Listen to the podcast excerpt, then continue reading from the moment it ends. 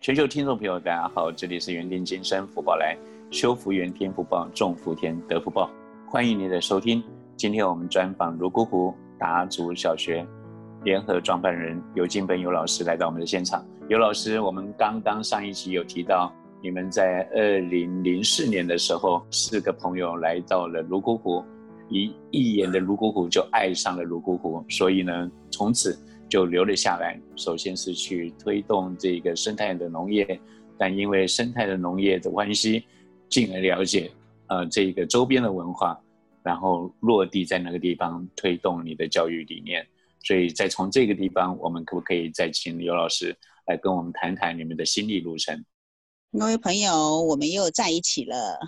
呃，我们再来聊聊达族小学开办的一些情景。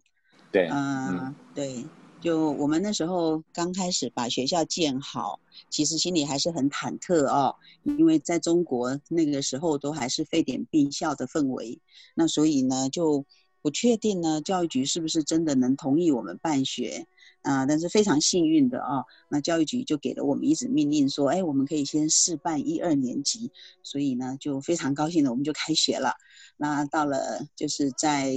二零零五年的九月。我们就开始有一年级的学生，啊，然后当时呢，因为村上当时也没有什么什么人是有受教育的，所以村上要从村上找老师是很困难的，所以一开始呢，都是啊天南地北的各地从城里边来的年轻人，啊来担任啊支教老师，支教老师就是支援偏远地方的教师啊，就他们就来这边做义务的支教老师，那来到这里当时。啊，路交通不好，那村里面是没有电，学校是有电的。那当时也没有什么，没有网络啊，啊，条件是比较差。那在这样的条件之下，也是啊，不少的年轻人都来参与了这样的教学工作，所以让这个学校可以持续的办下来。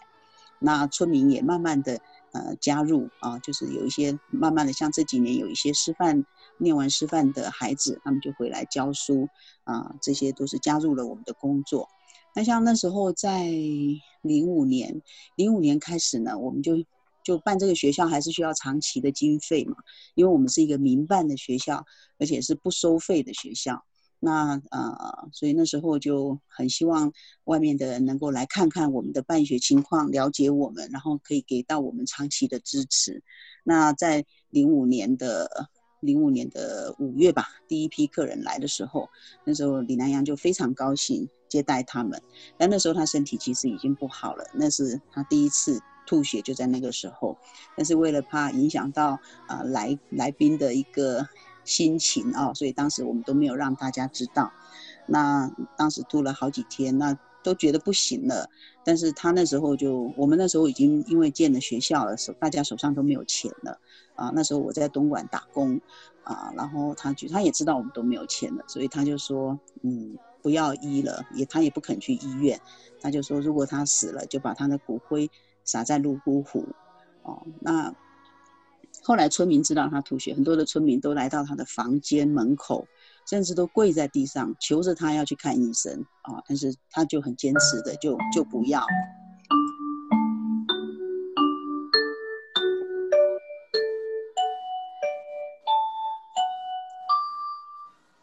这是。这是下课钟声吗？是的。所以学校已经下课了。下课时间到了，老师，你们辛苦了。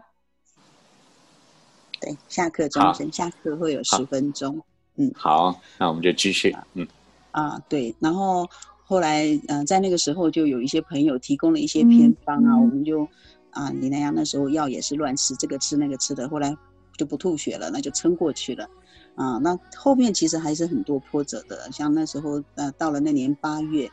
然后那次也是他，呃，我在东莞，然后这边的村民打电话跟我说，说李老师就整个身体都是，就是发紫，而且有一点昏迷过去这样子，他其实是缺氧的那种状态，那而且他他虽然在那么要昏迷的情况，他还是跟大家坚持着说他不去医院这样子。啊，那时候我我在东莞，我说那就不听他的了，你们就一定就是要把他送到医院去。那那时候他们就用棉被把他裹起来哦，然后把他送到镇上的医院。但镇上的医院也没有办法治他，所以马上有转送到县上的医院。那那时候我我就从东莞赶过来，我我当当时我就很担心说是，呃什么癌症的这个，那但是那时候在线上治疗的时候，医生做的检测是说不是肺癌，啊，但是那时候医生就跟李南阳讲说，说老先生你年纪已经这么大了，然后你的肺的情况是不能在高海拔的地方，你先到平地去休息，等身体好一点你再回泸沽湖。但李老师当时就说不可以，孩子的教育不能等，啊，我我这边好了，我马上就要回去，这样，把那时候就是县立医院的那些医生都非常的感动，一直到我出院的时候都要求要跟他合照，这样，啊，所以那时候后来像新华书局啊也会给我们送书送资源，啊，那时候景区的陈局长也都非常的支持我们，啊，各个项目他能支持的都很支持我们，那。他的他的身体就这样的这样的不好，那一直坚持到零七年啊，检查出来确实是肺癌啊。那当时深圳的这个医生，呃，也跟他讲，就是也跟我们讲说，他知道我们是在做公益项目，所以啊，都完全在医院的费用他都不收，都不需要收费。那他也愿意，就是他当时就评估说，大概就是剩下三个月，因为我们大概元月初的时候检查出来嘛，他说大概就剩下不到三个月，而且他身体已经非常羸弱，是没有办法做任何治疗的，那就希望他三个月就在他的医院好好的过这最后的日子，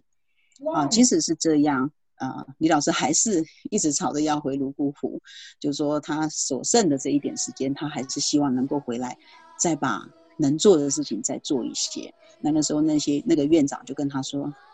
老人家，你这辈子该做的事情都做好了，你就在这里好好的，就是这几个月就好好的在这里待着，这样，啊，就是大家都都当时都是很很照顾他，很关照他。那最后还是病逝了嘛？病逝了，我们就按照他的心愿，把他的骨灰送回来学校。所以他现在呢，是常年在达州小学的学校里。”呃，看着我们办这些事情，那我们每天从他的前面过，那也会叮咛我们自己不忘初心，啊，然后小朋友像每年毕业的小朋友会在他的坟前给他鞠躬，啊啊，村民有时候也会啊拿一点好吃的来供养他，蛮好的啊。那在他过世之后呢，呃，后来是。我我们有一段时间就是让支教老师就自己管理学校，但是因为大家都年轻人嘛，然后各有各的意见，然后会有意见不相容的时候，那就啊管理上就有那么一年就比较比较的纷乱，所以我当时我就想辞掉工作过来，哦，就这么打算。啊，但是还是有一些其他的困难啦。然后后来我儿子在台湾，他就说他过来吧。他说当时他跟李南阳在泸沽湖的时候，李南阳就有跟他说，如果学校有需要，你是不是会来？啊，他说当时他就答应他了。所以他说我也年纪大，他说 他说妈妈你就不要去了啊，他就来了。所以后来就啊，我儿子林子宏就过来接任了这个工作，这个学校的管理工作。那后来因为。他呃呃在这里也遇到了他的爱人。对，青年保健操，现在预备开始，一、二、三、四、五、六、七、八，二、二、三、四、五、六、七、八。你们有没有做眼部保健操？哈哈哈 OK，这个就是呃，上课下课铃声铃声下来之后呢，就来了一个保健操。对，在十一点半的时候要来一个眼部保健操，这样。呃，对，所以帮助他们的视力恢复一下，安安眼睛。对对。这样。OK，好，我们继续我们再回到回到我们的采访哈。呃，今天然后现在又要上课了。好，那我们再听一下，我们来也来回味一下我们小时候的状态。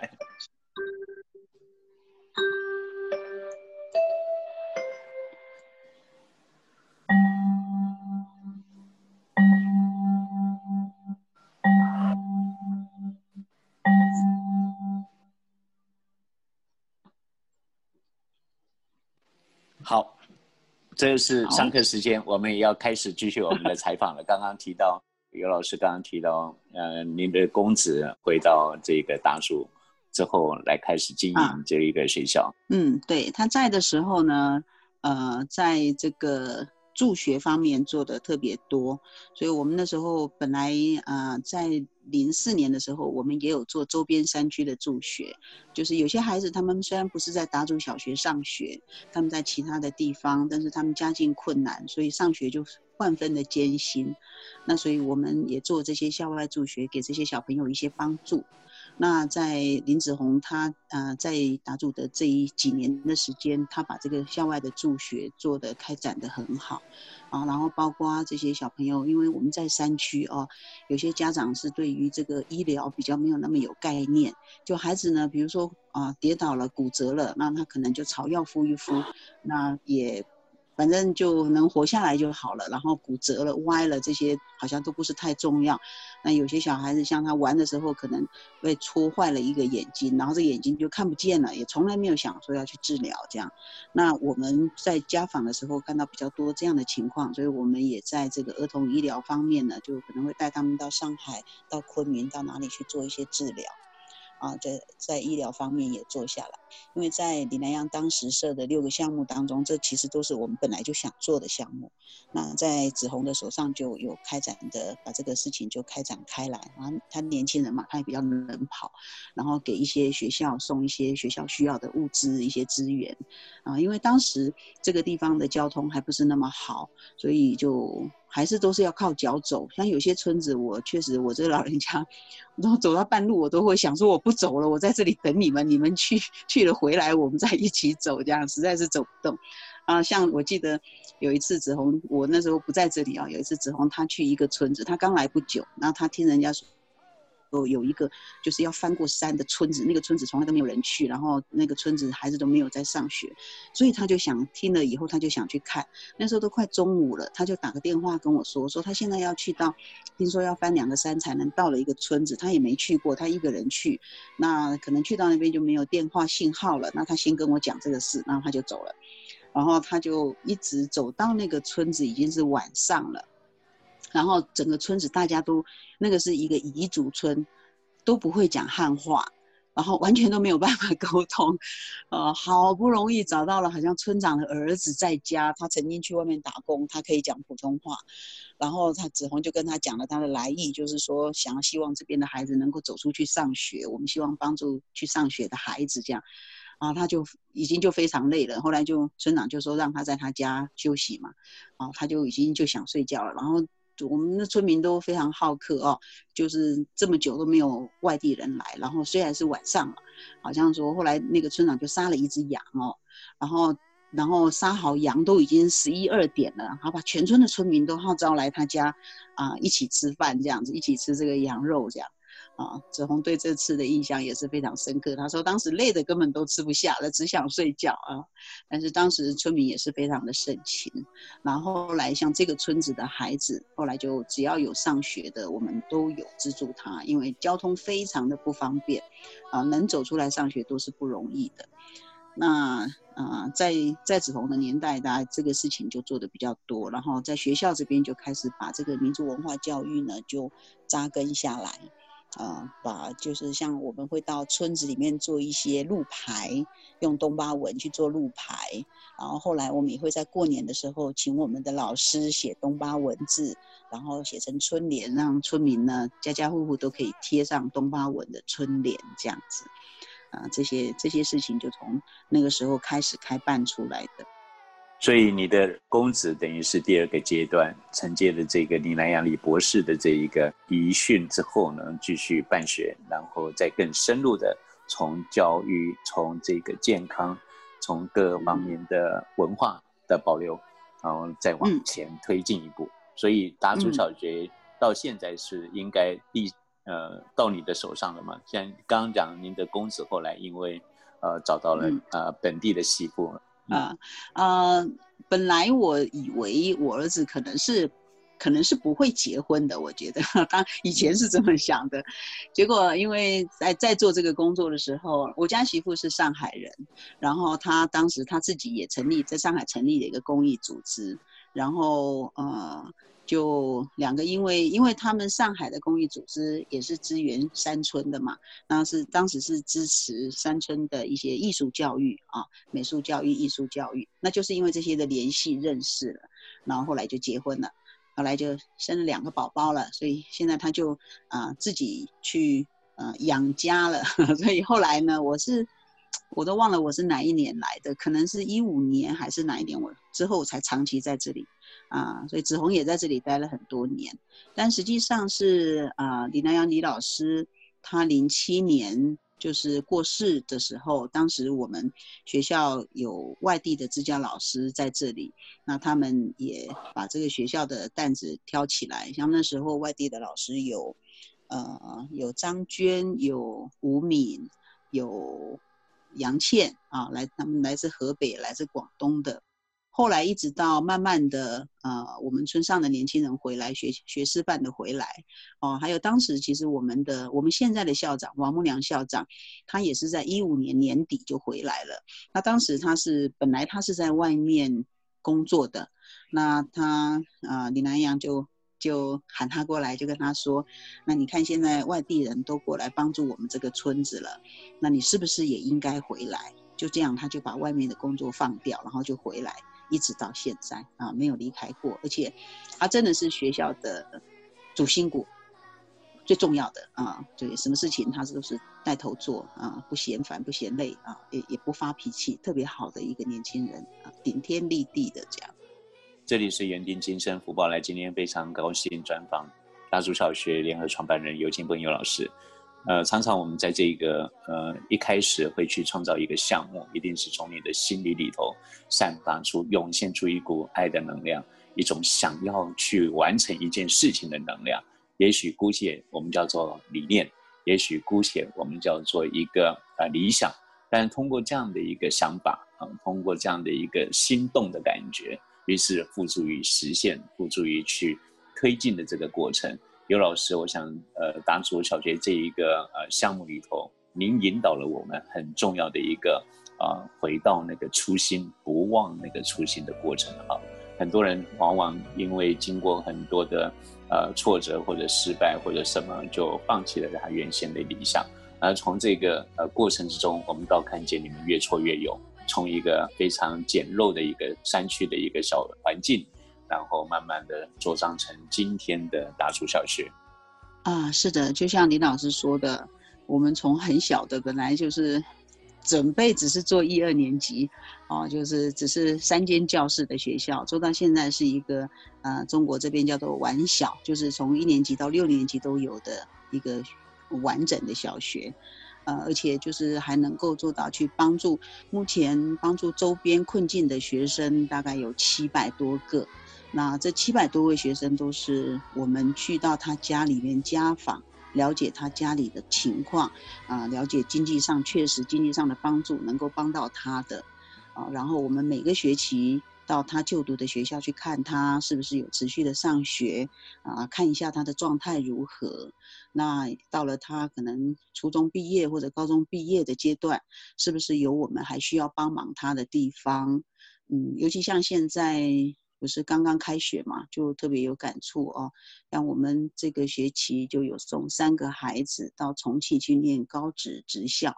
啊，因为这三个孩子。并不是我，我觉得在梁山这里呢，我们在做助学，一个想法就是，并不是说要孩子很努力的一定要去上大学，因为如果我是觉得，如果不是上了很好的大学，其实有时候也是很花费时间，那不如去学一技之长啊。所以呃，像我们这三个孩子，就是在初中的时候。呃，学习成绩不是太好，但是也不表示他不认真学习啊。因为在这个地方，教育资源真的是比较缺乏，而且小孩从小可能像各方面的营养啊，也不是很顾得上，所以确实就是要像城里面的孩子的学习成绩那么好，对他们来讲是非常困难的。而且你想，他们在家里，他们小时候都是讲民族语言，其实他对于他念小学的时候，对于老师所讲的一些理，他的理解力就已经是比较吃力的。那嗯，像我们这次去念高职的有一个女孩，她是小学的时候就是在啊达族小学念的，她是三年级的时候转到达族小学来念。当时她的手就是有增生，所以她手是有一些畸形。那我们也带她去昆明做过治疗。那现在呢，就是外形上还是很不好看，那功能上大致上还可以。可是像他的父亲呢，就一直没有想要上给让他上学，小学都不想让他上。那小学毕业要上初中，也不想让他上，每一回都是我们要一直去跟他父亲说，然后就说你呃你给他上学，然后我们会给什么资助，这样，那父亲才勉强的同意。那像这次他初中毕业，他父亲马上就安排他去工作了，呃，根本都没有想要让他继续升学。那那后来我们是到了要开学前才说通了他的父亲，就是说这个孩子出去念书所有的费用我们都帮他承担，你都不用承担，他父亲才放人。这个孩子他暑假打了工了，打了几天的工，然后人家那个店里面的姐姐给了他啊两百多块钱，所以他来的时候身上就带着两百零七块钱，啊，然后就到重庆去念书，从路上的交通费到学费到生活费，我们都帮他张罗。那像另外有一个孩子是男生，他家里也类似这样的情况。他从高三就是有两次都是开学的时候他都没有到学校，然后我们都是像第二次是我们到他家去找他，他还躲着我们，啊，因为家里一毛钱都没有给他，他根本没有办法出门，啊，他也不好意思，我们一直资助他，他就躲着我们，我们打电话他都不接。后来我们在他家的村子耗了一天，到了下午三点多才让我们找到他，面对面的跟他说了以后。当天就把他带出来，我就跟他父亲说，我们就把这个孩子带去上学了，一直到毕业他才会回来啊。就是那时候是高三了，最后一个学期，就还没有到毕业以前，放假他也不回来了啊，就一直让他在学校念。那念到毕业高国三毕业的时候，初三毕业的时候，他父亲当然也不会想说要再给他钱上学，所以像他去重庆上学的钱，我们就安排他暑假打工啊。然后给他多一点的资助啊，让他去上这个高职。那我觉得这个孩子，他如果走出去上学的话，他将来的人生必然是不一样。要不然他在村子里头，像他们村子里头，因为他家他的母亲是在他小的时候就离家出走，然后他父亲就酗酒，所以村子人是不愿意跟他们家的人往来的。那我觉得像这样，在一个 这么没有温暖的一个环境。长大的孩子，我也很难想象他以后对社会会是什么样的心态。那我觉得站在我们做一个公益组织，能够给他一些比较好的安排，能够给他一些关怀，那我们就尽量去做。那我相信他将来对社会也没有敌意啊，因为他受到的这些都是社会大家给他的爱心。是的，非常动人的，让我们非常感动的一个大树小学的故事。这里是原定今生福报来。听的人有福报，说的人重福报。今天专访尤静芬尤老师，跟我们畅聊关于大竹小学的传奇故事。接下来我们还要再继续邀请尤老师跟我们谈谈这一个公益组织。感谢你的收听，这里是原定今生福报来。如果你有任何的意见，欢迎你的来信，来信请寄 g t l b l e s s i n g at gmail.com。Gtlblessing at gmail.com，感谢有你，有你真好。我们下回继续邀请尤老师。